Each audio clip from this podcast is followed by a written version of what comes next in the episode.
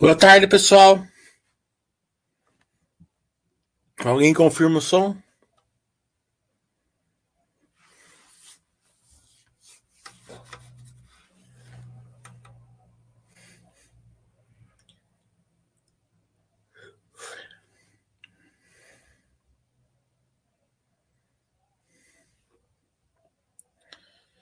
Enquanto estamos esperando a confirmação do som, vamos sempre falar aqui que a pandemia ainda está em níveis bem altos, né?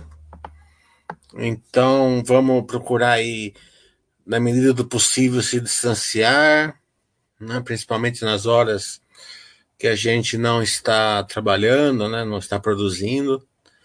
É, vai ter tempo para a gente fazer as coisas mais tarde, né? É, também usar máscara e principalmente aí, em qualquer dúvida, procurar os médicos, né?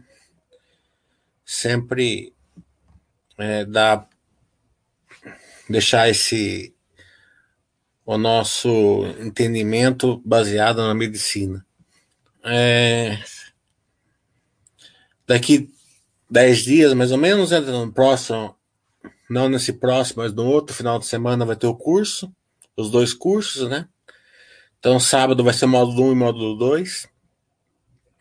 E no domingo vai ser tech e varejo setoriais, né? Então, quem quiser fazer, as inscrições estão abertas lá no site. Então, vamos aguardar as perguntas.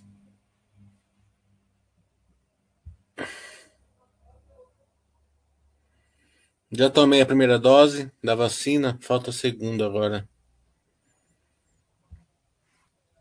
Aliás, nesse, nesses dois. Nesses dois anos, que eu, só que eu tomei foi vacina, né? Porque quando você faz 50 anos, é, não é difundido isso no Brasil, até, é até legal, né? Claro que converso com o médico de vocês, né? Tem um monte de vacina para tomar, mas um monte, né? Agora, essa semana eu vou tomar a segunda e última da tríplice viral, mês que vem a última da HPV, daí eu encerro o ciclo. Né? Porque a de, a de dengue ainda não pode tomar quem não teve dengue. Eu não sei o porquê, mas só pode tomar vacina de dengue quem teve dengue. É... Então tem, tem, tem, tem duas vacinas que eu acho mais importantes, né? Para quem faz 50 anos, que são as de pneumonia, né? Todas são importantes, mas essas duas, porque quando a pessoa vai para o hospital, muitas vezes pega pneumonia e morre, né? Então tem duas vacinas de pneumonia, que você toma uma, depois de seis meses toma outra, que protege você de mais de 90% das pneumonias. Depois tem três de, de, de hepatite, três de HPV, uma de herpes zoster, é de tétano, a dupla, é, mais algumas que eu esqueci. É um monte, é umas 15 vacinas mais ou menos. Leva um ano, um ano e meio para tomar, mas que é, que é o calendário de quem faz 50 anos. O Zé Pobreza tá falando. Dei uma roubadinha. Semana passada eu comprei B3, acredito que está muito de lado pelos resultados que apresenta. É, você não está errado, né? Realmente ela está de lado pelos resultados, mas é porque o mercado está com medo da concorrência, né?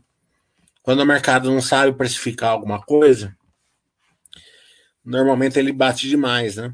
Claro que a concorrência pode vir num nível muito alto, né? E, justificar todo esse pé atrás. Mas pelo que eu olhei aí, não, não é o que parece, né? É, claro que algum, em algum momento deve ter alguma concorrência ainda para B3. É praticamente um monopólio é, num case fantástico, né? Então todo mundo quer pegar um, uma bocadinha. Mas é, normalmente o mercado precifica mal.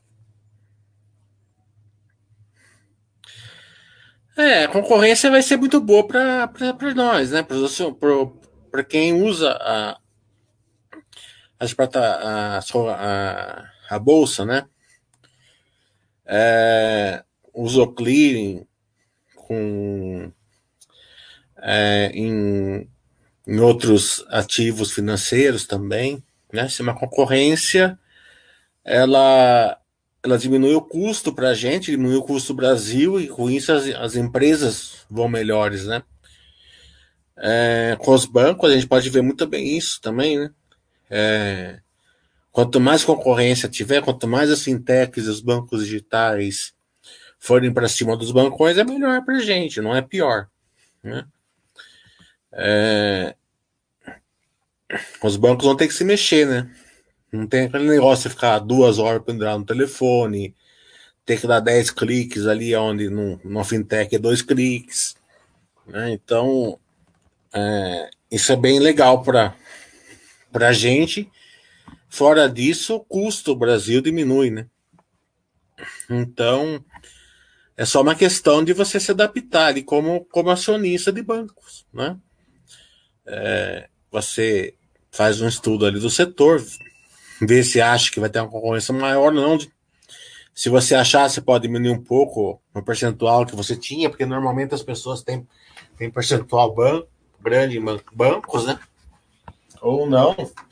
Mas é, não, não reagir a isso, né? Não precisa ficar vendendo nada. Pode dar uma ajustadinha no percentual no máximo, né? Até esperar ter uma visibilidade melhor. É... Mas fora disso, a concorrência é muito boa. Como a concorrência com a Cielo foi bom, né? A Cielo é...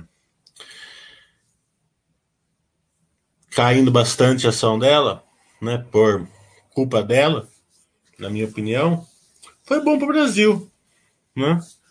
É, mais concorrência, taxa menor, mais facilidade, né?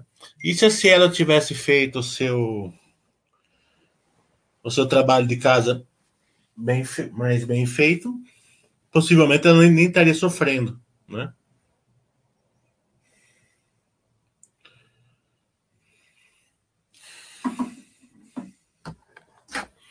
Então, vamos aguardar.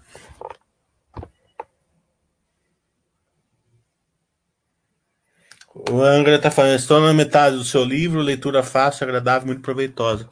Eu gostei muito do meu livro, né? Ele é bem, ele é bem no ponto, né? É, não sei qual livro está falando, deve ser Investindo para Vencer. Mas ele já está meio ultrapassado já, né? Então esse curso que eu vou dar aí no, no final do mês, né? Ele é o mais atual, né? Eu até poderia escrever um livro sobre esse curso, mas depois ele fica, fica ultrapassado rapidamente também. Então, as coisas mudam, né? Quando eu escrevi o livro Investindo para Vencer, a experiência do usuário, tecnologia, o intangível, não estava muito na, nas contas, né? Então agora hoje está, né? Hoje tem que ser levado em conta. É, quem não levar em conta é, acaba é, tendo uma carteira aí mais limitada, né? Porque o mundo está se expandindo tanto, né? De, de, é, é, de finanças, eu, eu, vi o Baster ontem que ele fez aquele, aquele é, novo tipo de chat, né? Eu particularmente eu não gostei muito do modelo, achei muito muito travado, né? Trava muito. Mas né, é, como é uma novidade, pode ser que melhore no futuro. Mas ele falou que antigamente você tinha 10 empresas, 15 empresas para investir. Né? E eu concordo muito com ele. Né? É, hoje já não. Hoje já tem 100, 120, 150 empresas. Que você pode escolher tranquilamente entre elas. Então, é, só que muitas delas precisa ser levado em consideração é um conhecimento maior, colocar em, em, prática a experiência do usuário, intangível, né? a replicabilidade, a escalabilidade, né? É, a escalabilidade a gente sempre a gente sempre sempre usou, na verdade, né? Quem fazia os meus cursos há 10 anos atrás lembra, a gente falava assim, a margem é assim, tem que a, o custo tem que subir menos que a receita, né? Quem fez meu curso vai lembrar. Então isso daí já era escalabilidade. Mas a replicabilidade não, né? É uma coisa mais, mais nova. A gente era muito focada em empresas muito maiores que eram de produtos, que não, não se replicavam. Hoje, é, a gente foca muito mais na replicabilidade, que é isso que importa.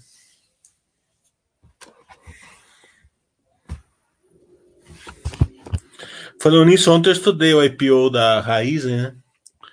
Porque vai ser um IPO muito grande, eu sei que precisa ser estudado, né? Até um amigo meu pediu para mim estudar para ele, né? E eu logo de cara já me diverti, né? Porque vai, ter, vai ser um IPO, se não me engano, com PNs, né? Então eu imagino é, como que é, o Baster vai rodar, rodar baiana aí. Além desse IPO, vai ser com PN.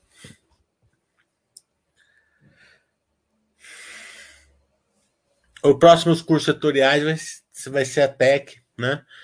É, enjoei, é, Neogrid, é, Melius e e Sinqia, né? A Enjoei, ela é uma empresa que ela pode ser muito boa, né? Tem um vamos supor, ela é uma mini baby Mercado Livre, né? Então a gente tem que respeitar um poder de uma empresa que é um que é um baby Mercado Livre, né? Um potencial de futuro. Mas hoje ainda, como eu vou falar no meu curso, ela está muito longe disso. Então eu vou mostrar onde ela tem que melhorar, qual que é o plano dela, tal, né? Qual que, como que é o case, né? Uns processos ainda que eu não considero muito bons nela, ou que pode ser melhorado. A Cinca já não é nem mais IPO, né? A Cinca já tem 7, 8, 7, 8 anos. É uma empresa que é daquelas que eu considero assim a que vende picareta, né? É, então, quando todo mundo está lá é, na corrida do ouro, ela está vendo a picareta. Então, quando todo, todo mundo no mercado financeiro está lá acima é, competindo aí por margens, por, por mercados, né? Banco, bancões, fintechs, ela está vendendo a picareta, que são os sistemas. E ela é uma empresa sensacional nessa parte. É, a Neogrid é uma empresa aí de, de integração de RPs, né? que gosto muito do, da, no negócio dela. Mas vai depender muito do que ela fizer com o dinheiro do IPO, né? Ela está sentada no dinheiro do IPO, o funil ali que eu vou mostrar lá no curso, aquele funil de, de MA que vai fazer a diferença. E a Cash, que é um é uma turma nova, hein? uma garotada de 30 anos aí, sangue nos olhos, é, fazendo aí uma, um turbilhão aí de, de novos investimentos, novos cases, né? Que também é bem interessante. É, e depois a gente vai ali para a logística, que é, a, que é a Sequoia, que é a outra que vende picareta, né? Todo mundo no varejo vendendo e ela entregando, né? É, tá com crescimento interessante, né? E a Vamos, que é o case mais fácil de se replicar, né? Enquanto uma, uma, uma drogaria, uma droga raia, por exemplo, tem que fazer uma farmácia inteira para se replicar, ela precisa comprar um caminhão somente para se replicar.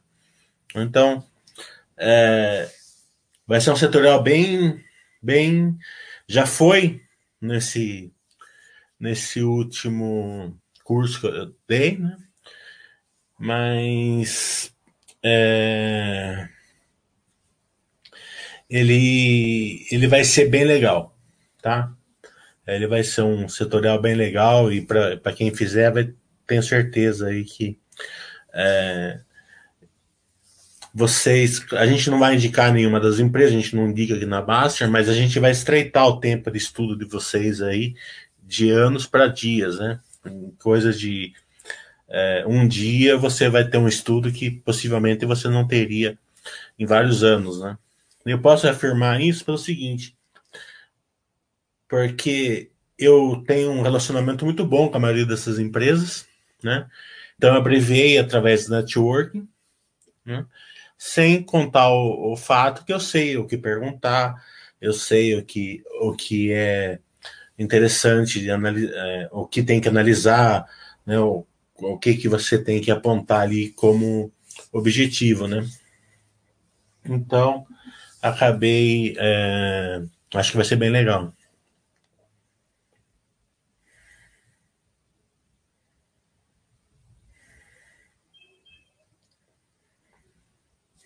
Deixa eu abrir aqui no celular, porque tem bastante perguntas, senão eu me perco.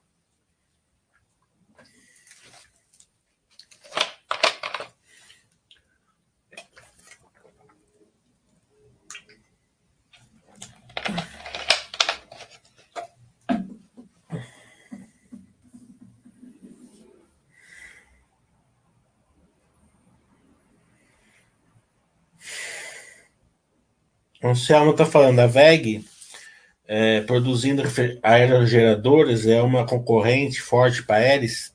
Acho que o case interesse, interessante, mas com a entrada da VEG no setor, tendo a dar preferência à VEG. É, eu sempre falo assim, né, o nosso lado empírico atrapalha bastante a gente, né? É, então, ontem eu dei uma. Eu com o pessoal da Tecnisa, a gente deu uma aula do setor, né?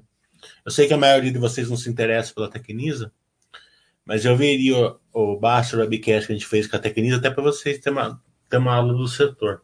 Que eu pedi para eles fazerem isso e eles fizeram brilhantemente. Então, é, muita, muitas coisas que a gente acha normal é, e lógico é totalmente ao contrário quando a gente vai analisar uma empresa. Né? E, não, e, e, não, e não poderia deixar de ser, você está totalmente errado a Ares não faz, não faz concorrência para a VEG. A VEG compra pá da, da Ares para usar no aerogerador dela. Né? Não é nem aerogerador, né? Na, não sei se é seu grandão também é aerogerador que chama. Né? Acho que é. Né? Então, a, a, a Ares ela é fornecedor da VEG, fornecedor de todas essas empresas grandes.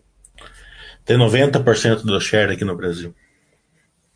Aliás, eu fiz um Basta Webcast com a Ares, né? Acho que você não viu. Sugiro que veja, que é uma bela empresa, a Ares.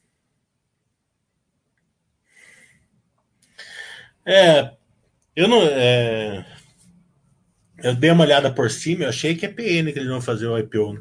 Tenho certeza absoluta, mas. Acho que eles fazem isso pra encher o saco do Basta. O Rock tá falando, gostaria de saber se a Pets, apesar da margem pequena de ser IPO recente, seria uma boa empresa para estudo e acompanhamento. Eu acredito que sim, né? Eu não posso falar muito dela aqui justamente porque ela é IPO, mas eu estudei bastante ela, fiz dois cursos sobre ela, né? Dois dos meus cursos aí, janeiro, fevereiro, fevereiro e março, tiveram ela no setorial e é bem e tem um case bem interessante, sim.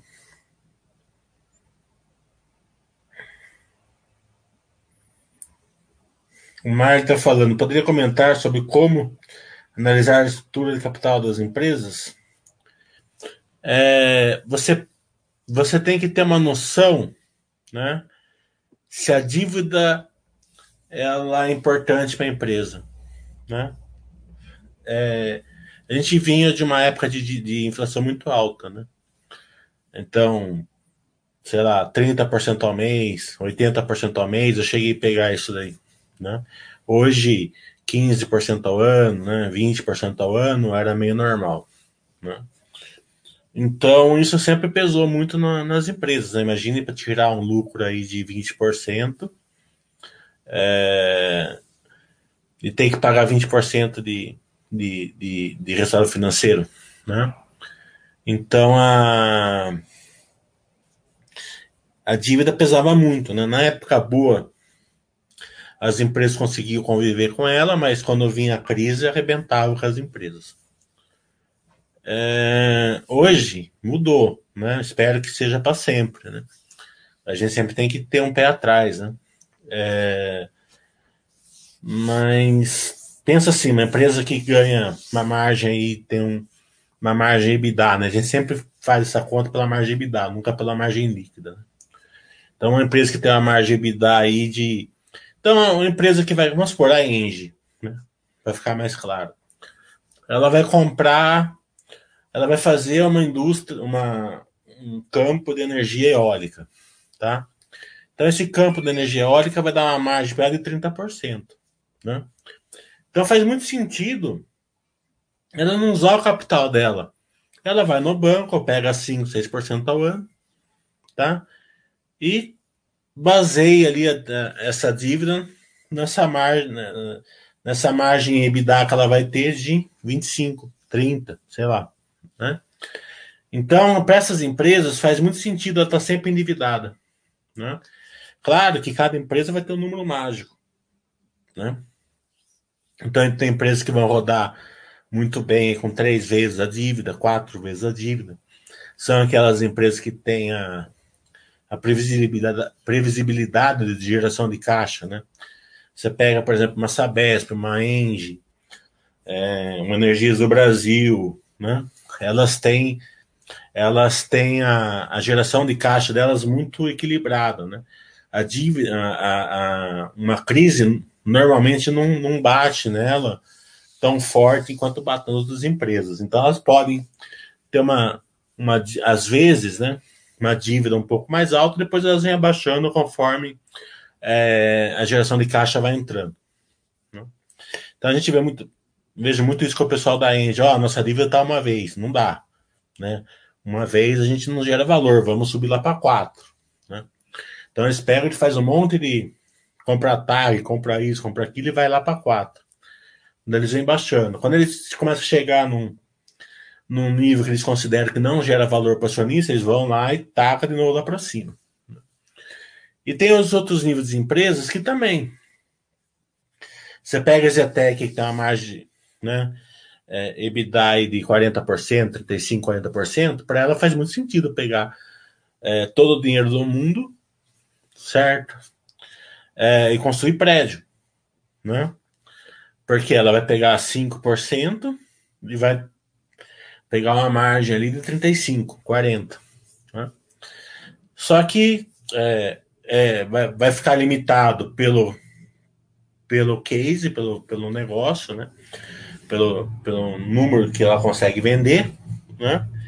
Mas principalmente também eles têm que ter uma noção de quando está em crise, eles eles eles entender que ele é muito mais suscetível à crise na Zetec do que na Engie, por exemplo. Então eles trabalham com uma alavancagem, eles têm que trabalhar com uma alavancagem menor. É, mesmo a alavancagem fazendo sentido nesse tipo de empresa, tem que trabalhar com uma alavancagem menor do que numa que tem a geração de caixa mais resiliente. Então é, é o, a gente sempre analisa dessa maneira. É, faz sentido a dívida para a empresa? né, ela vai gerar mais valor para o sócio, né? Imagina assim, né, a Índia com capital ali de 10 bilhões, né? Eu não sei ao certo. Então ela está gerando, ela tá gerando lá 30%, tá?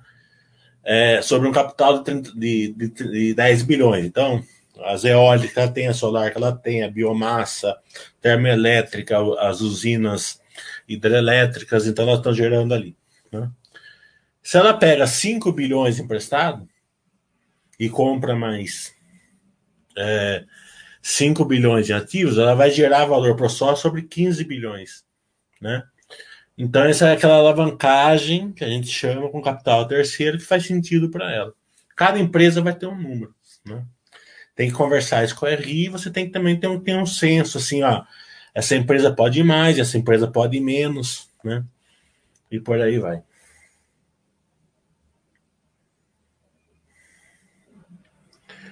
Você por a Zetex está em fase final do stand no lançamento na Marginal, terreno do Casarão da Anastácio. Empreendimento gigantesco. Legal. Bom saber. Deixa eu pegar uma água que eu já volto.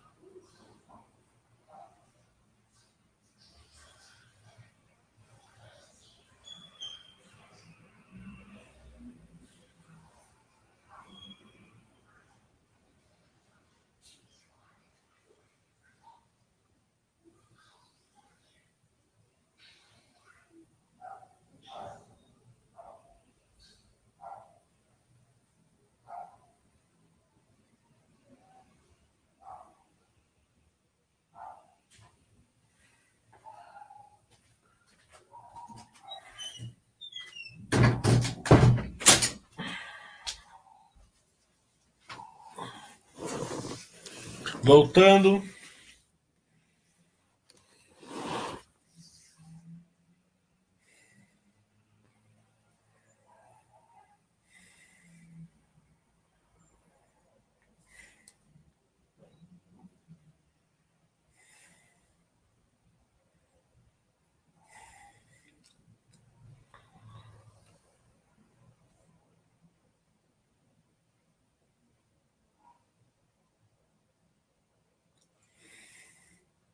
Palmitão tá falando. Você viu que, ba que bacana, VEG Enge concluir seleção no primeiro aerogerador nacional? É, eu não tinha visto, mas é, é, bem legal mesmo, né? E tomara que tenha sido capada a Aeres, que daí completa o time. Possivelmente deve ter sido mesmo.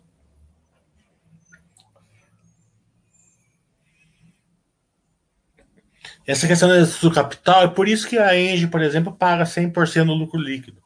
Ela não se interessa em pagar dívida. Né? Ah, quanto menos ela pagar dívida, mais ela gera valor para o sócio. Né? O capital diminui, né? porque o patrimônio diminui, porque ela está ela tá distribuindo ao caixa, né? então o retorno fica maior ela usa mais capital do terceiro do que de próprio.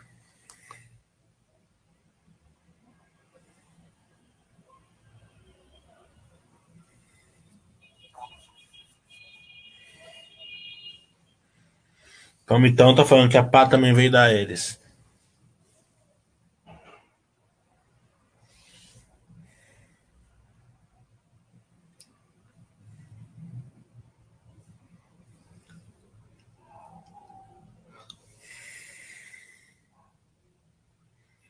O Diamante tá falando, muito boa a live do É, a live da Tecnisa mesmo ficou muito boa mesmo. É, quem assistir, por favor, coloque o feedback lá para me mandar para a Tecnisa que eles merecem. Isso era uma live muito boa. É, foi uma aula ali sobre o setor ali.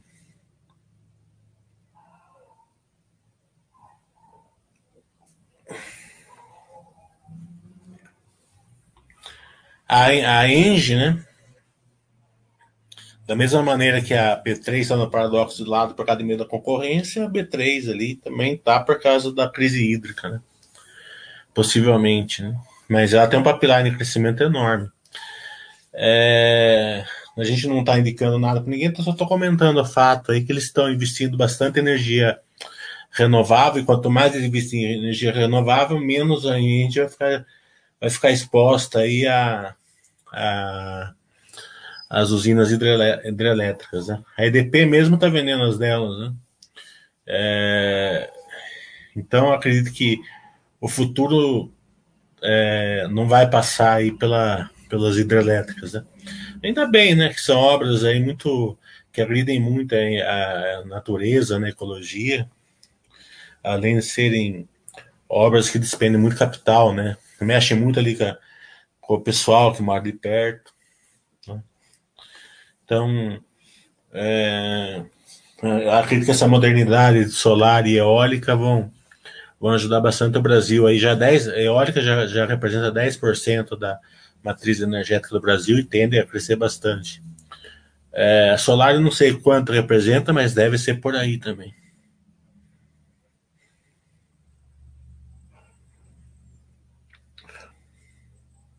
O Câmbio então, viu o plano de investimentos de energia do Brasil muito investimento em distribuição. A distribuição era meio o patinho feio, né, da, do setor, né? É, as empresas eram muito limitadas, o ganho delas pelo, pelo ACR apenas, né? É, e a muita muito capex de manutenção, né? É, mas agora com essa mudança do setor, eu, a gente precisa compreender melhor, mas acredito que, que seja muito positivo, até por isso que a IDP está tá se posicionando assim, que elas vão, as distribuidoras, elas tendem a ser uma transmissora praticamente, né? Então isso é bem interessante para elas, né? elas, uma boa parte da energia delas elas vão ganhar pela passagem, né? E não pela, pela comercialização.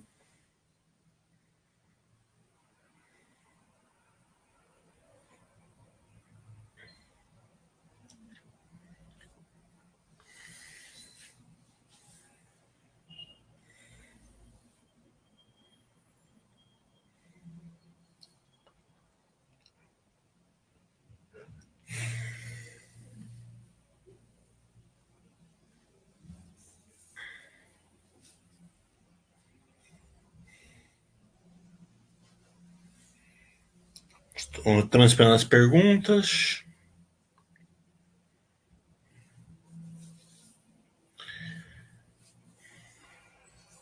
Nós estamos vindo assim num, num ano aí é, de muitos IPOs, né? Muitos.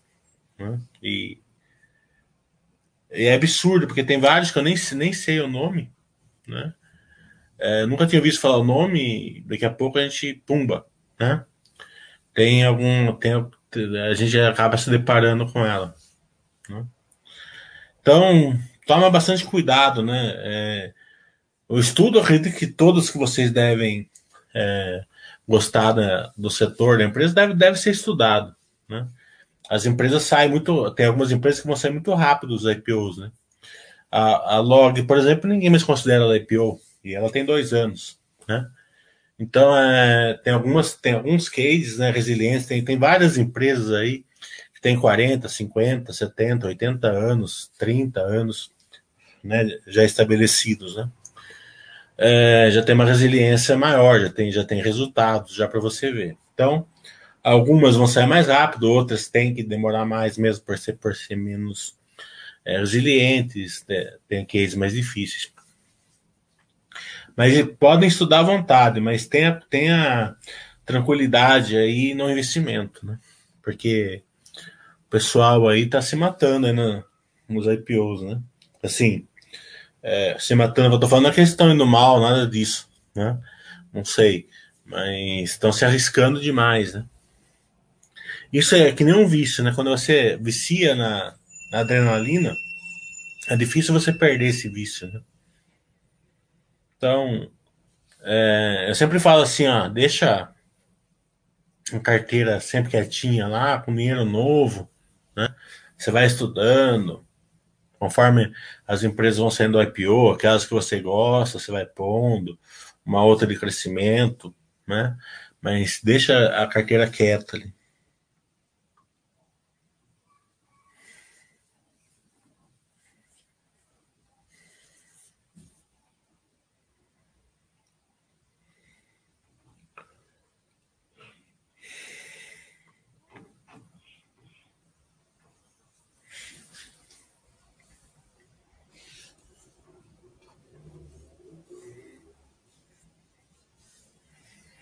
Pessoal tá sem muita dúvida. Hoje não tem resultado, né? Quando não tem resultado é chato, né? Fica assim, sem, sem grandes novidades, né? Falta, falta, mais, que, falta mais um mês, daqui um mês já começa a vir os resultados de novo.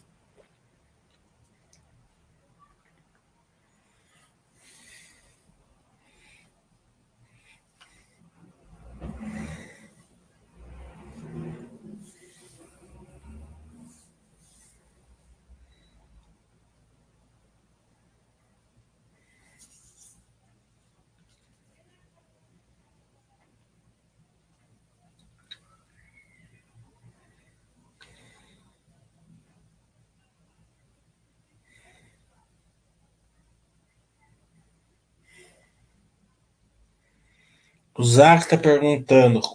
Comenta sobre a saudação de franga da galera com a Itaú XP.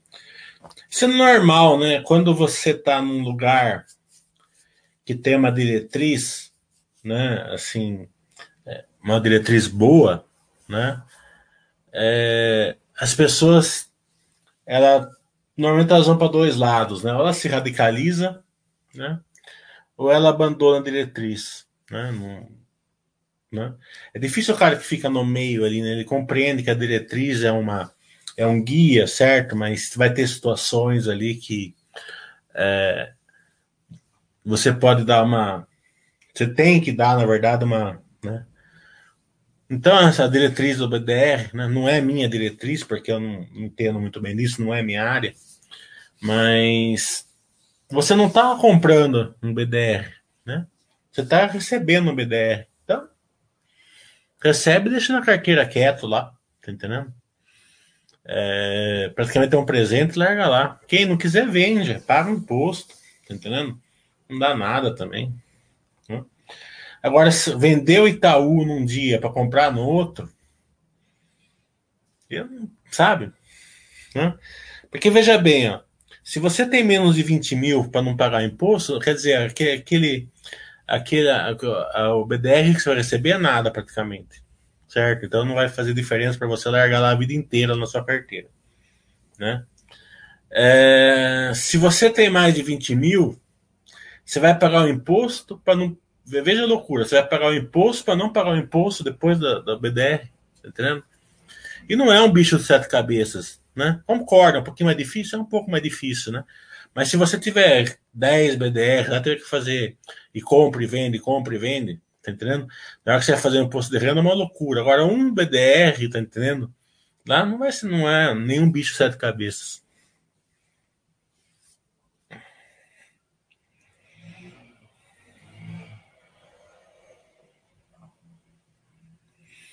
Palmitão tá Minerva está ciclando, mas isso no caso dela não seria um paradoxo do lado? Sim, um paradoxo do lado, com certeza. É, é o paradoxo do lado porque ela está ciclando, é verdade. Tá entendendo? Mas ela está ciclando com taxa de carregamento negativa, né? Então, toda empresa que siga com taxa de carregamento negativa está no paradoxo do lado, né? É... Taxa de juros está 5 certo? Ela tá, ela, esse ano aqui ela pagou 10% de dividendo. Né? Acho que mais, deu um pouquinho mais, né? Porque ela recomprou ainda. Mas vamos por 10, né?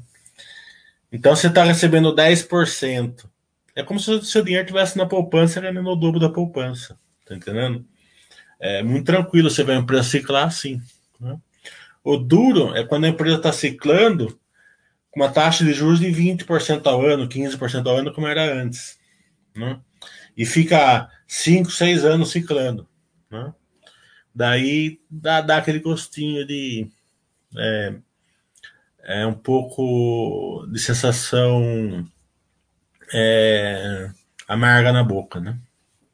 E também tem o seguinte, é uma empresa, todo, a sua carteira tem 20 empresas, sempre vai ter uma ou outra ciclando. Né? Não, tem, não tem como não ter.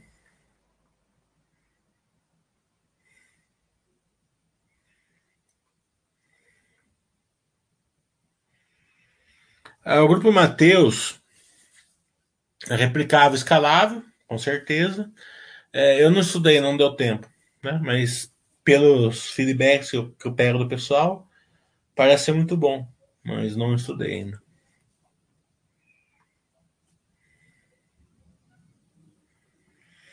É, o Zaco tá certo. Parece que vender num dia para comprar no outro, além de, tu, além de tudo, você aprende o jeito errado de fazer, né? Então, Daí você começa a vender num dia para receber né, antes do dividendo para comprar depois do dividendo. É, vamos supor que uma empresa né, vai anunciar um real dividendo. Agora em agora, né? Mas ela só paga no, no final no, no, é, no, no anual, né? Então você sabe que ela vai pagar um real dividendo agora, né? E só vai te pagar ano que vem, em março, abril, daí você vende um dia antes, para daqui um, um, dia, um dia depois ela abre ex-dividendo e você, teoricamente, você recebe o dividendo à vista. Né? É, tem muita gente que faz essas coisas, tá entendendo? É, mas aí começa a questão, imposto de renda, às vezes você erra, né? Às vezes a empresa, porque pagou um dividendo bom, ela, ela continua, ela abre subindo outro dia. Então, um monte de rolo que a turma vai fazendo, porque no papel ele aceita tudo, né? Mas na prática tudo meio que dá errado, essas coisas.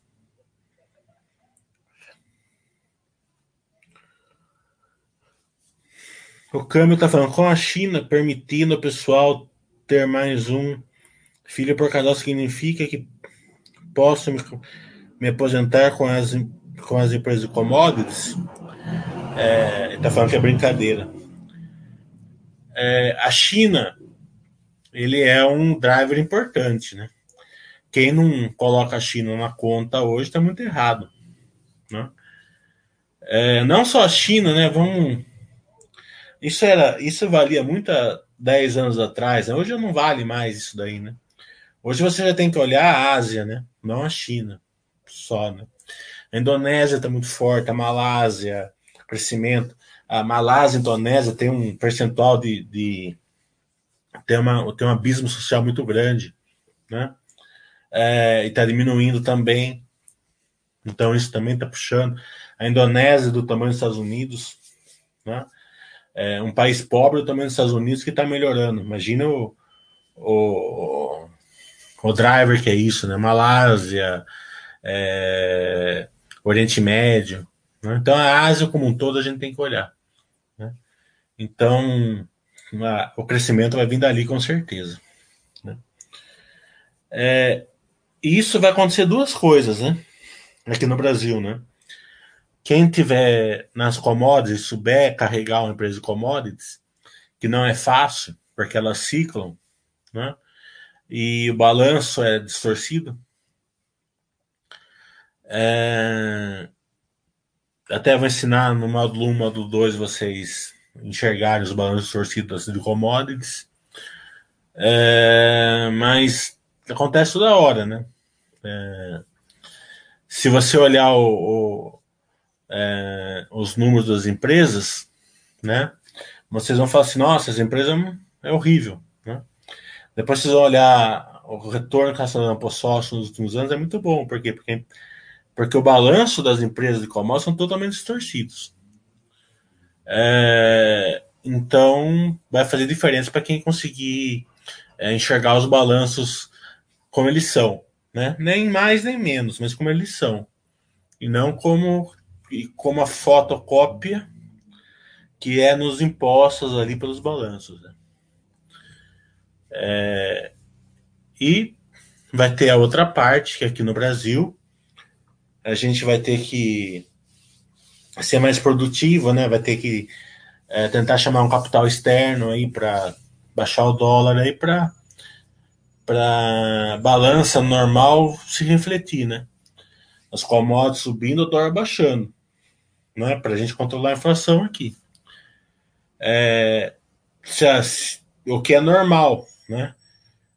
Dólar subindo, é, commodities subindo, dólar abaixo. Entra muito dólar aqui, entra o dinheiro estrangeiro nas empresas daqui, né? Então isso é o normal, né? Mas é o que não é o que ainda precisa acontecer uma maior progressão, né? Porque se o dólar não cair mais, né, justamente por essa por essa, por essa entrada de, de dólares no Brasil, né? É, a gente vai ter aí uma desigualdade social maior, né? O que nunca é bom, né? A gente vê hoje, né? É, 30 reais um quilo de acém, né? É, arroz, feijão, né? Então, é, isso, a gasolina num preço que tá, tal, tudo isso por quê? Porque o dólar não, não fez o, o pêndulo, né? vamos esperar que ele faça. Até foi legal esses dias que ele caiu bastante, né? Vamos ver se continua. Então a gente tem que focar em, do, em dois lados, né? O, o, o, aumento das commodities, porque a gente tem mais demanda, mas também uma, um controle do dólar aqui para a gente não pagar o, o, o, pobre aqui não pagar o, o pato. Né?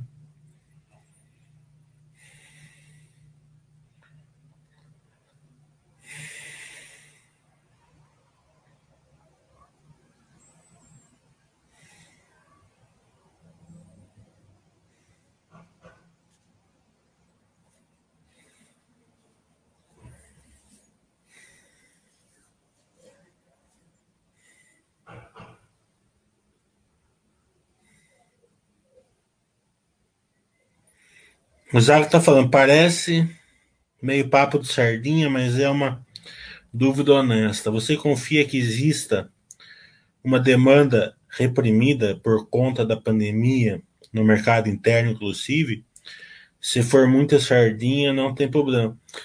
É... Não acredito que tenha demanda reprimida, tá entendendo? Pode ser que pontualmente, uma coisa ou outra, porque a gente está com 15 milhões de empregados. Né? Como eu falei, o, é, e, e as nossos produtos são muito caros, tiveram muita inflação, né? Então não acredito que esteja, não. Eu acredito que a gente tem uma avenida de crescimento aí é, para diminuir essa, essa desigualdade social pra, e para melhorar esse desemprego aí, conforme vai evoluindo positivamente a pandemia aí. Né? O Brasil está no, é, tá num momento importante né, de, de crescimento, se tudo der certo, tá diminuindo a pandemia. É, e diminuindo esse desemprego. Daí sim, daí, daí a, demanda volta, né? Mas não acredito que esteja a demanda reprimida.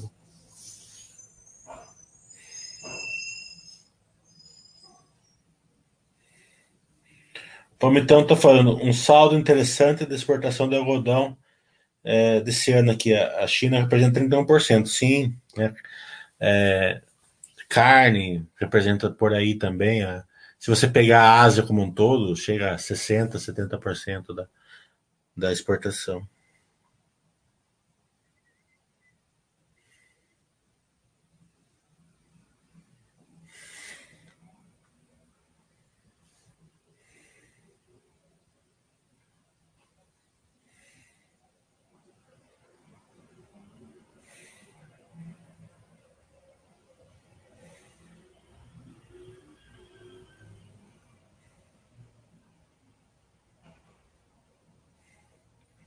O Facilita falando que tem a impressão que as mulheres, em geral, têm mais perfil é, de investidor na filosofia básica. Eu concordo com você, sim, né? Pelo próprio ponderamento, né?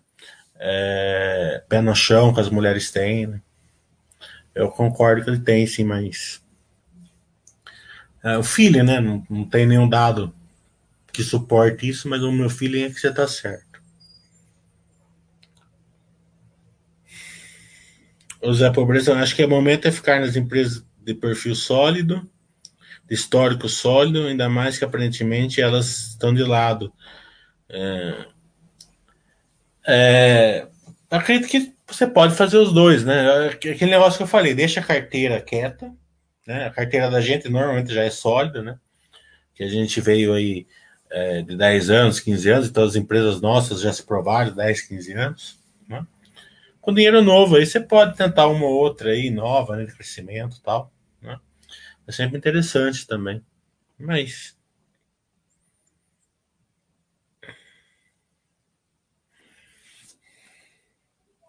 Uma coisa não exclui a outra. É, é como eu falo, né? Não, não, não seja muito radical em tudo, né? Tem, né, tem espaço para tudo. É, é, claro que sempre seguindo a filosofia Baster, né? Como diretriz maior.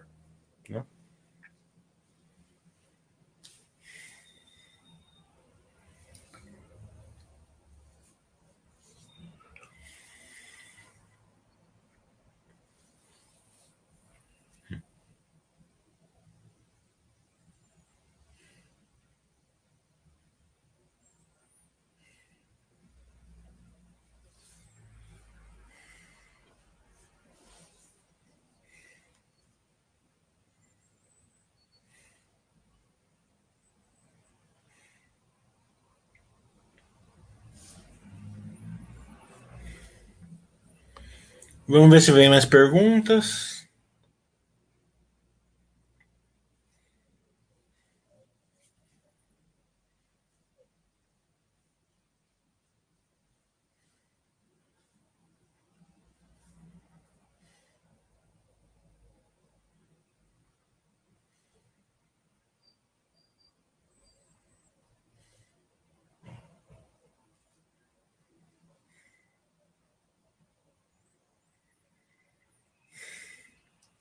Tarek está perguntando. O histórico de gestão equatorial é impressionante. uma verdadeira empresa de crescimento. Quando você acerta uma empresa de crescimento, é muito bom. Né? É, e não é nem difícil você acertar a empresa de crescimento. Empresa de crescimento até é fácil você acertar. O duro é você segurar ela no crescimento. Né? Eu acertei com a Torial há 12 anos atrás. Quanto eu ganhei com ela? Nada, porque eu vendi logo. Né? É, então, é, eu sempre falo o seguinte, né? É, às vezes as pessoas elas se acomodam muito, né? É, e, e não procuram estudar um pouco mais, colocar um ou outro de crescimento na carteira, porque a filosofia baixa cai certinho com a, empresa de crescimento. Eu nunca vi uma, uma teoria cair tão bem como na empresa de crescimento. Né? Porque a empresa de crescimento tem que você tem que deixar ela crescer né, no longo prazo. Né? É, se a teoria me falar para você não vender, né? então se é só colocar um pouquinho de dinheiro, você estudou, põe lá meio por cento na carteira nela larga lá. Tá entendendo? É, se você acertar, né, vai ser uma. Pode dar uma. Um, pode te alavancar bastante aí na sua carteira. Imagine só, se colocou meio por cento. Não estou nem falando do Magazine Luiza. Magazine Luiza deixaria você rico mesmo. Mas vamos supor, meio por cento na droga raia há 10 anos atrás. Né? Na Ambev há 20 anos atrás. Né? É, quanto você teria hoje? Né? Então, a, a as empresas de crescimento, fora da, da filosofia Baster, elas não dão muito resultado. Porque o cara fica pulando galho em galho, né? Vai aqui, né? Tenta ganhar 10%, vende, pula para outra, ganha mais 20%, vende, daí pula para outra, perde 50%. Né? É, e vai se enganando aí, né? Um ou outro vai ter sucesso, lógico, mas a maioria não vai ter. Então, é, imagine só, né? É, você é, estudar bastante, bastante, ter um conhecimento legal, né?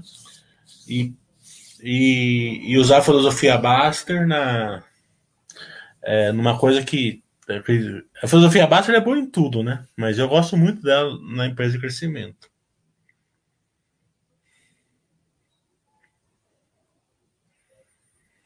Eu, eu uso a corretora do meu banco, mas não tenho preferência nenhuma. Cada um usa o que quiser. Não é isso que vai dar diferença para você. Eu já gosto da, da, da, corretora do meu banco porque ela é muito ruim. Né? Então não te dá agilidade para fazer nada. Né? Então, para mim, funciona muito bem. É, empresa que é, é, corretora que é muito fácil, né? Você consegue vender descoberta apertando um clique. Você consegue é, fazer uma puta apertando um clique, consegue fazer uma coisa apertando um clique e, e, e aluga e, e vende descoberto um clique. Isso daí é um clique também para te quebrar, né? É, então acredito que uma corretora que não seja tão ágil assim, tem a sua função, para mim pelo menos, no começo da minha carreira teve uma, é, umas vantagens aí, por isso que eu fico nela até hoje, porque eu não faço movimentos rápidos mesmo, então não preciso.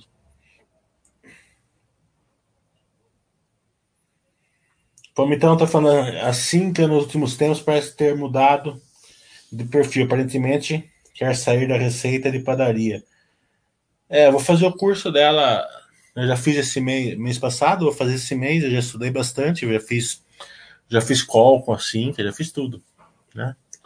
É, até estou esperando a resposta deles para fazer um Basta Webcast. É que agora começa a ficar mais difícil, né? Porque agora começa a chegar perto do, dos resultados, as empresas. Então, se eles não responder agora, eu vou deixar passar, eu só vou dar um cutucar de novo. É, eu tenho quatro empresas cutucadas, né? É a Pets, a Sinqia, a Intelbras e a Alied, né? Que eu já fiz call com as quatro e já, e já mandei todo o pipeline lá para fazer o, o Basta Webcast nenhuma ainda me respondeu assim com a data. Né? O último, o próximo Baster Webcast que a gente tem programado foi o Itaú, dia primeiro. Seis meses de, de conversa com o Itaú para mercado. Mas o Itaú é assim mesmo. né? É, é um grande banco, um pessoal de RI fantástico, né? Então vale a pena a gente a gente ter um trabalho um pouco maior, é, porque o resultado do Basso Labcast vai ser sensacional. Mesmo porque eu já conversei com, com o diretor lá do Itaú, já expliquei que eu vou fazer algumas perguntas aí que o pessoal quer, quer saber. Eles falaram, não, não tem problema, pode fazer. Eu falei, então tá bom. Né? É...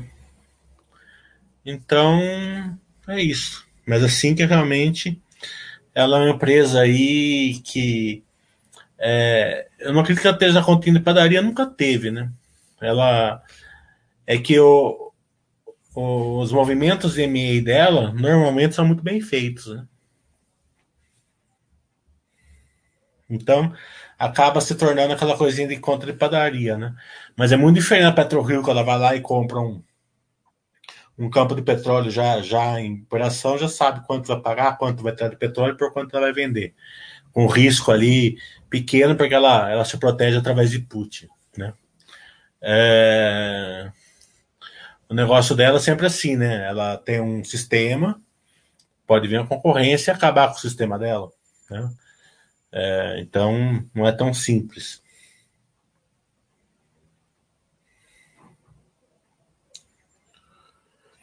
O Sargento está falando uma coisa interessante sobre a China, que ela é a maior fornecedora do minério terras raras usados para semicondutores e componentes de telas e vidros.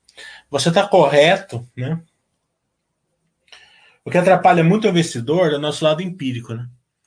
Quando a gente fala de China, é, as pessoas pensam assim, né? 25 de março, Galeria Pagé, é, sei lá, é, é, produto pirata, produto vagabundo, né? 1,99. A gente pensa nisso daí.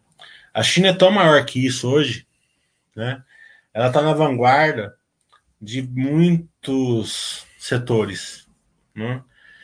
É... E ela, o regime político dela é de esquerda, mas ela é capta, totalmente capitalista hoje. Né? É claro que controlado numa política fechada, mas mais capitalista. Então, é, você, tem que, você tem que levar em consideração é, essa parte aí é, da vanguarda dela, né? Então, é, ela vai puxar o mundo, né? Já está tá previsto aí que em 10 anos ela passa os Estados Unidos como a maior, como a maior é, potência capitalista do mundo, né? Então, para ela passar os Estados Unidos, ela tem que aumentar o, o PIB dela em 10 trilhões de dólares, né? Sem contar o que os Estados Unidos, sem contar o que os Estados Unidos vai, vai crescer, né? Então, imagina o potencial de crescimento em 10 anos que ela tem. Claro que tudo isso é um futurismo, mas é bem incrível, né? Pode levar 10, leve 15, mas não, não vejo assim que as chances de, dela conseguir acho que é muito grande.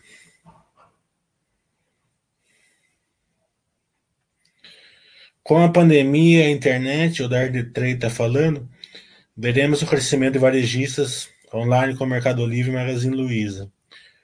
Como você vê a frenesia atual em função da cotação, mas sentido empresas de margem baixa? Porque as pessoas estão enxergando diferente, né? Primeiro que a, a margem baixa, por exemplo, do Magazine Luiza é ilusão, né?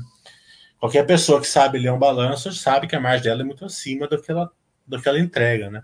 Só você olhar o fluxo de caixa dela, né?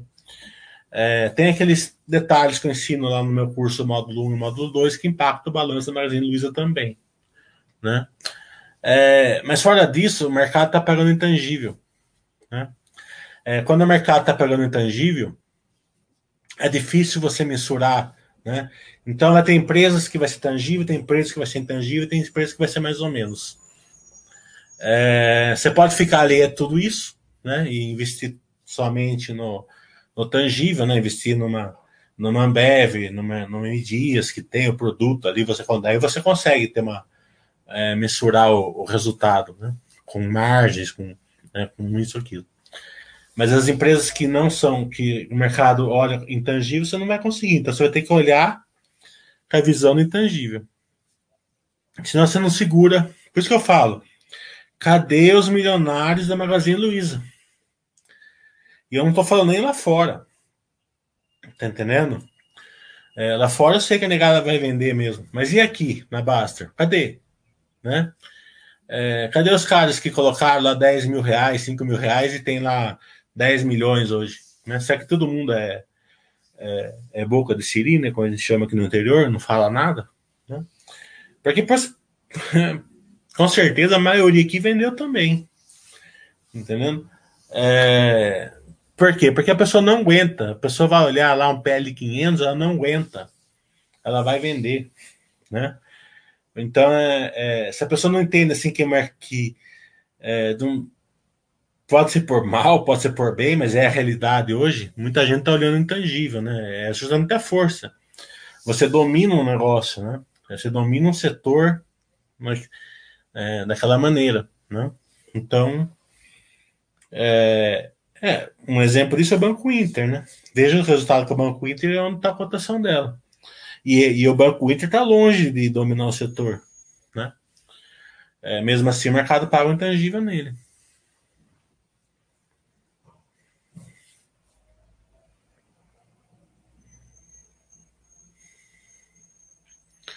O Tarek está falando, diria até que todas as empresas da Bolsa hoje são de crescimento. Essa pandemia deu share para elas, mas com o paradoxo de lado fica até fácil, difícil escolher onde alocar. É, quanto mais você tiver empresa na carteira e melhor o que você colocar lá dentro da sua carteira, maior vai ser a sua arena, como que eu chamo. Né? Vai ser mais difícil você escolher mesmo. Né? Por isso que o System é legal, né? Ele já te deixa no automático. Pra você não ficar louco.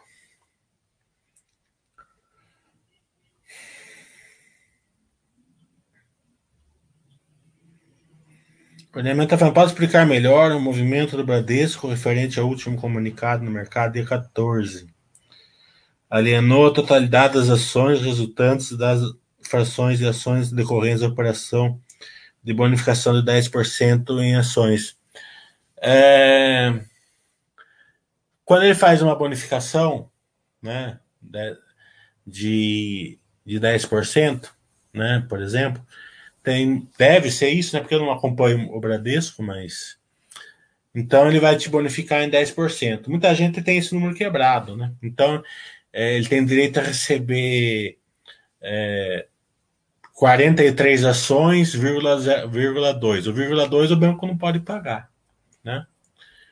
Então, é, imagine assim, vírgula 2 de um, vírgula 4 do outro, vírgula 5 do outro, joga, formam um número de, de ações importante. Né? Então ele vendeu essas ações. Normalmente o que deveria fazer, pelo menos, é, é, é mandar em dinheiro para as pessoas. Né? Cada um receber lá dois reais, outros cinco reais. Né? Mas não sei se é isso que ele vai fazer.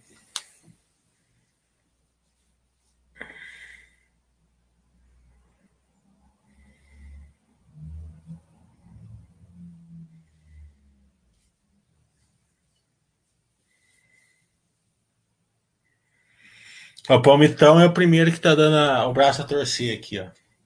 Ele falou que vendeu a Magazine Luiza com 200%, dor danada, que eu tô falando. Né? É, na hora, fala, nossa, 200%. Né? Mas 200% não mudou nada a sua vida. Né? Agora, 20 mil por cento mudaria. Então, é, para você carregar uma, uma ação dessa, você tem que ter, você você tem que ter conhecimento que as pessoas normalmente não têm, né? Então, é, é, também é normal, você leva uma porrada dessa, você, depois você lembra, né? É, que levou, né? Mas é, é uma coisa né, normal, eu cansei de fazer, né? Vendi Equatorial é, com 20%, vendi Santander por 17 centavos, Vendi Unipar por 20 centavos. Vai, vai vendo aí quanto eu perdi. Né? Sem contar que eu nem lembro. Né? Então, quando você vende, você está perdendo. Então, por isso que é legal. Você quer fazer. Você quer comprar alguma coisa um pouquinho. Você está com vontade de fazer uma coisa, faz com dinheiro novo.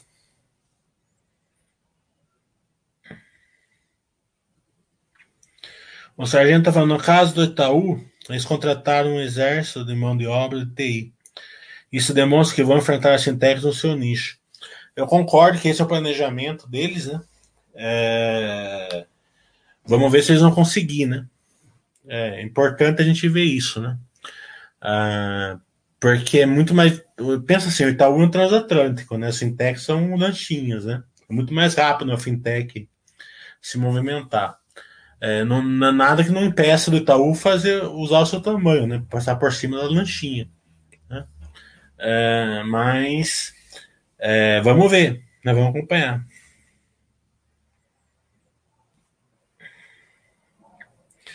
O Dar Trade está falando, tangível seria investimento por feeling, então?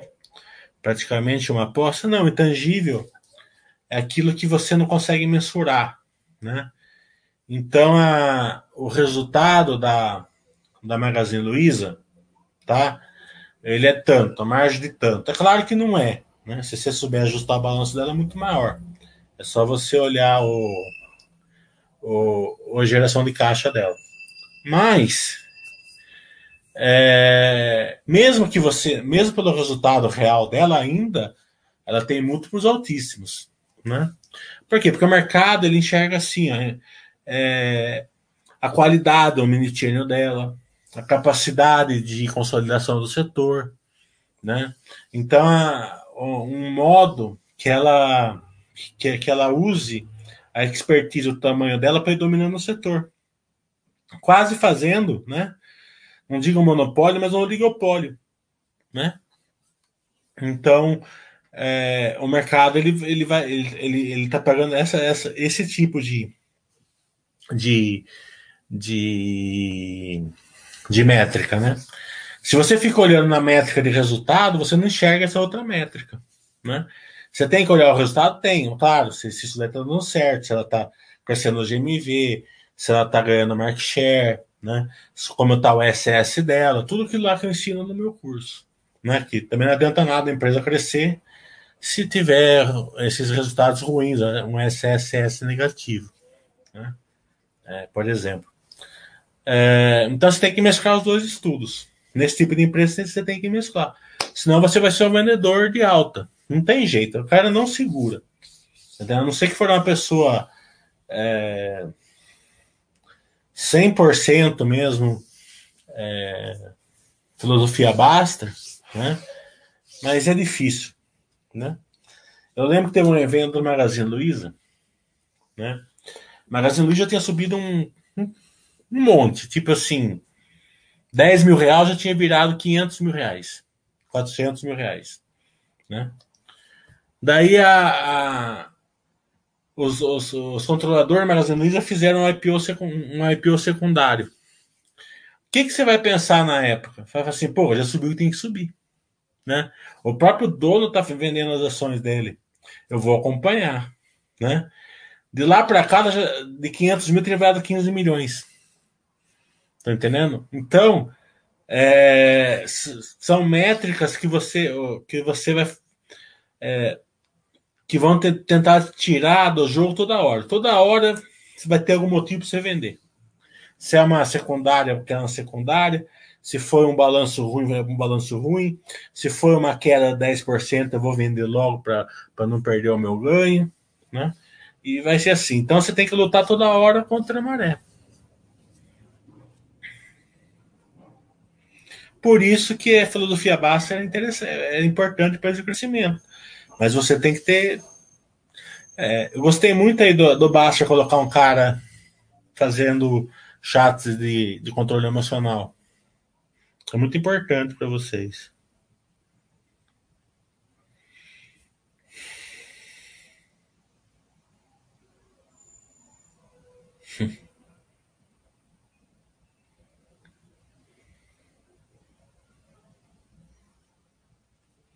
Vai pagar os quebradinhos de dinheiro? É, deve ser isso mesmo.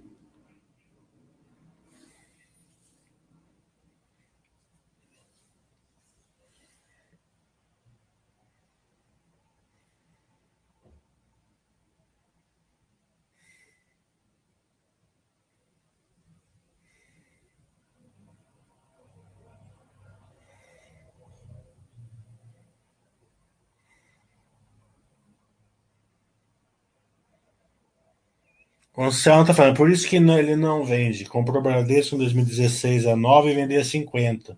É justamente isso. É, é fácil falar que está na filosofia Baster, né?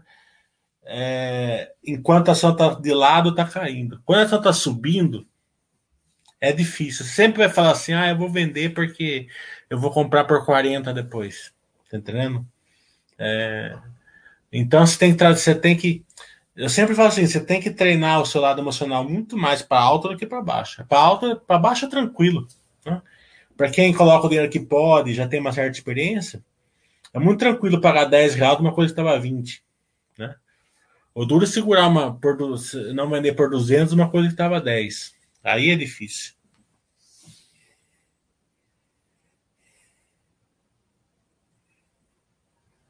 O Zé Pobreza está falando, o mercado age com a Magazine Luiza mais ou menos do mesmo jeito que o Banco Inter, porém, na minha opinião, com resultados opostos. Banco Inter péssimo, Magazine Luiza hoje bom.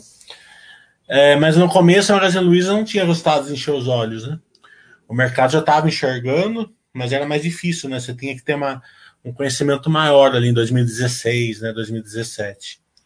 É, eles, eles tinham um crescimento, mas ainda não estava não tava essa febre de olhar omnichannel, né? Só quem sabia olhar isso que conseguiam perceber.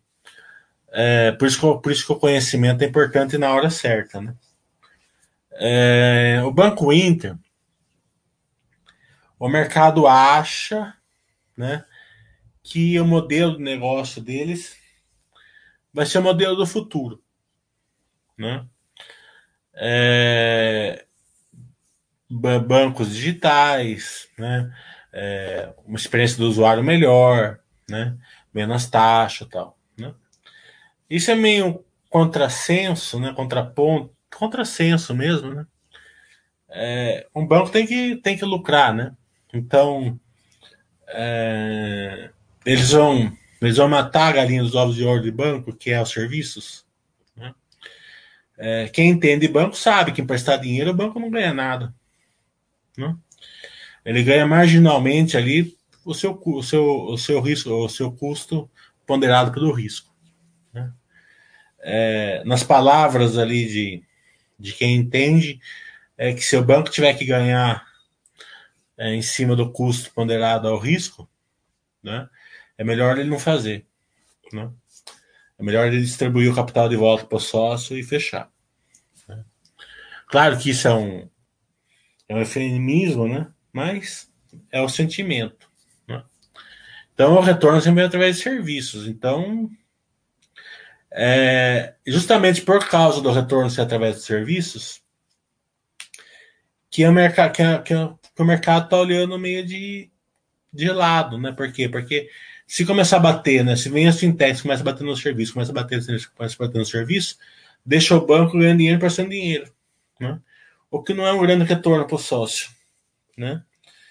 Então, vamos ver como vai ser isso para frente. Não acredito que é, não vai ser uma hectacombre, né? Igual foi Cielo, vai estar longe disso, né?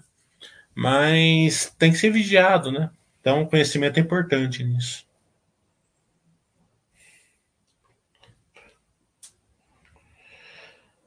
Uma média está falando, um dos pontos que você disse que observou na Cielo foi uma certa arrogância da diretoria em relação à concorrência. E a mudança na concorrência. Você observa essa arrogância com os bancões? Você está certo. É, eu observei isso com a Cielo, né, pelo menos a minha opinião. Né? Foi fácil de ver isso porque eu estava dentro da Cielo toda vez. Né?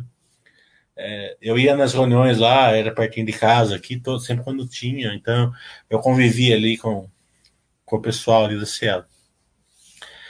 É, eu não posso te falar como estão os bancões hoje, porque eu não, eu não acompanho eles todos, né? Eu acompanho o Itaú.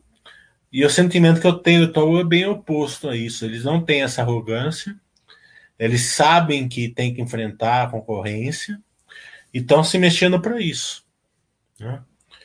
É, não vejo, não vejo, aliás, tenho certeza que não eles não têm um pingo de, de, arrogância. Você conversa com o Roberto Setúbal quando você vai lá, com, com, com, com o Cândido, como se conversa com. Vou contar uma história para vocês. É, a gente sempre faz, o Itaú faz uma reunião lá naquele hotel lá que parece uma vela de barco lá na, na Brigadeiro Luiz, Luiz Antônio lá, né? Esqueci o nome do hotel. Então é, eu sempre vou, né? Quando antes da pandemia. Daí eu tava, um dia eu tava ali e o e o e o e o manobrista, né? Ele estava inconformado com o presidente do Itaú, Cocani. Ele falou, eu estava escutando ele falar para os outros, pros outros caras, ele falou assim, mas como que pode? O presidente do Itaú me chega aqui, um ano depois ele me chama pelo nome e pergunta a minha mulher. Como que ele pode lembrar disso? Tá entendendo? Você imagina o nível que é, que é, que agora não é mais ele o, o presidente do Itaú, né? Mas você imagina o nível que de, de umidade que tem esse que tinha esse Cândido, ou tem, né, até hoje, mas ele não é mais o presidente. E mesmo com o Roberto Setúbal, com, com o Pedro, assim, você percebe que eles não são, né, eles são bem tranquilos nessa parte. E os outros diretores são todos bem tranquilos. É, eu falo, sempre falo o seguinte, ó, se as pessoas convivessem com a diretoria do Itaú, eles não aceitariam uma vírgula das empresas menores que não te atendem bem. Porque se o Itaú te atende daquele jeito, por, por que, que você vai aceitar que uma empresinha pequena te atenda mal?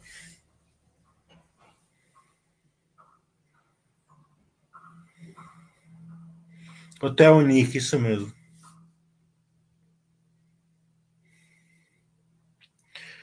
Dar treta falando, você tem alguma opinião sobre a falta de isonomia da regulação entre bancos e fintechs, lembrando que todos é, que isso é Brasil. É, isso mostra né, que, o, que o Banco Central quer concorrência, né? É, e, a, a regulamentação para os bancões é uma, para os outros é outra, né? Então, conforme as fintechs, os bancos digitais for crescendo, vai, vai, vai aumentando a regulamentação. Eu acredito que isso não seja ruim, não. Né? É, acredito que para o Brasil é muito bom. Então, a gente vai ter um monte de fintech, um monte de. É, melhorando a nossa vida, né? Então. É, acredito que é, que é muito bom para o Brasil isso.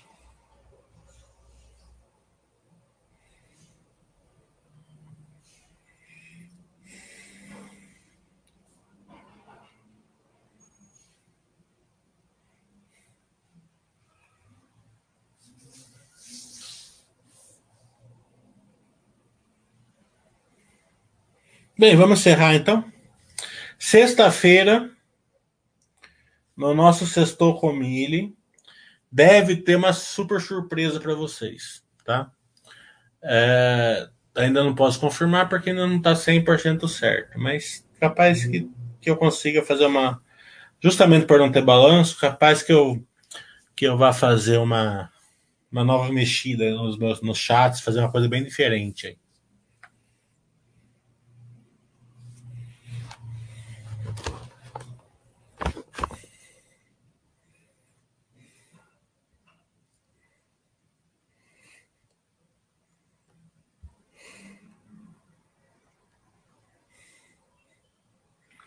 Então, tchau, pessoal.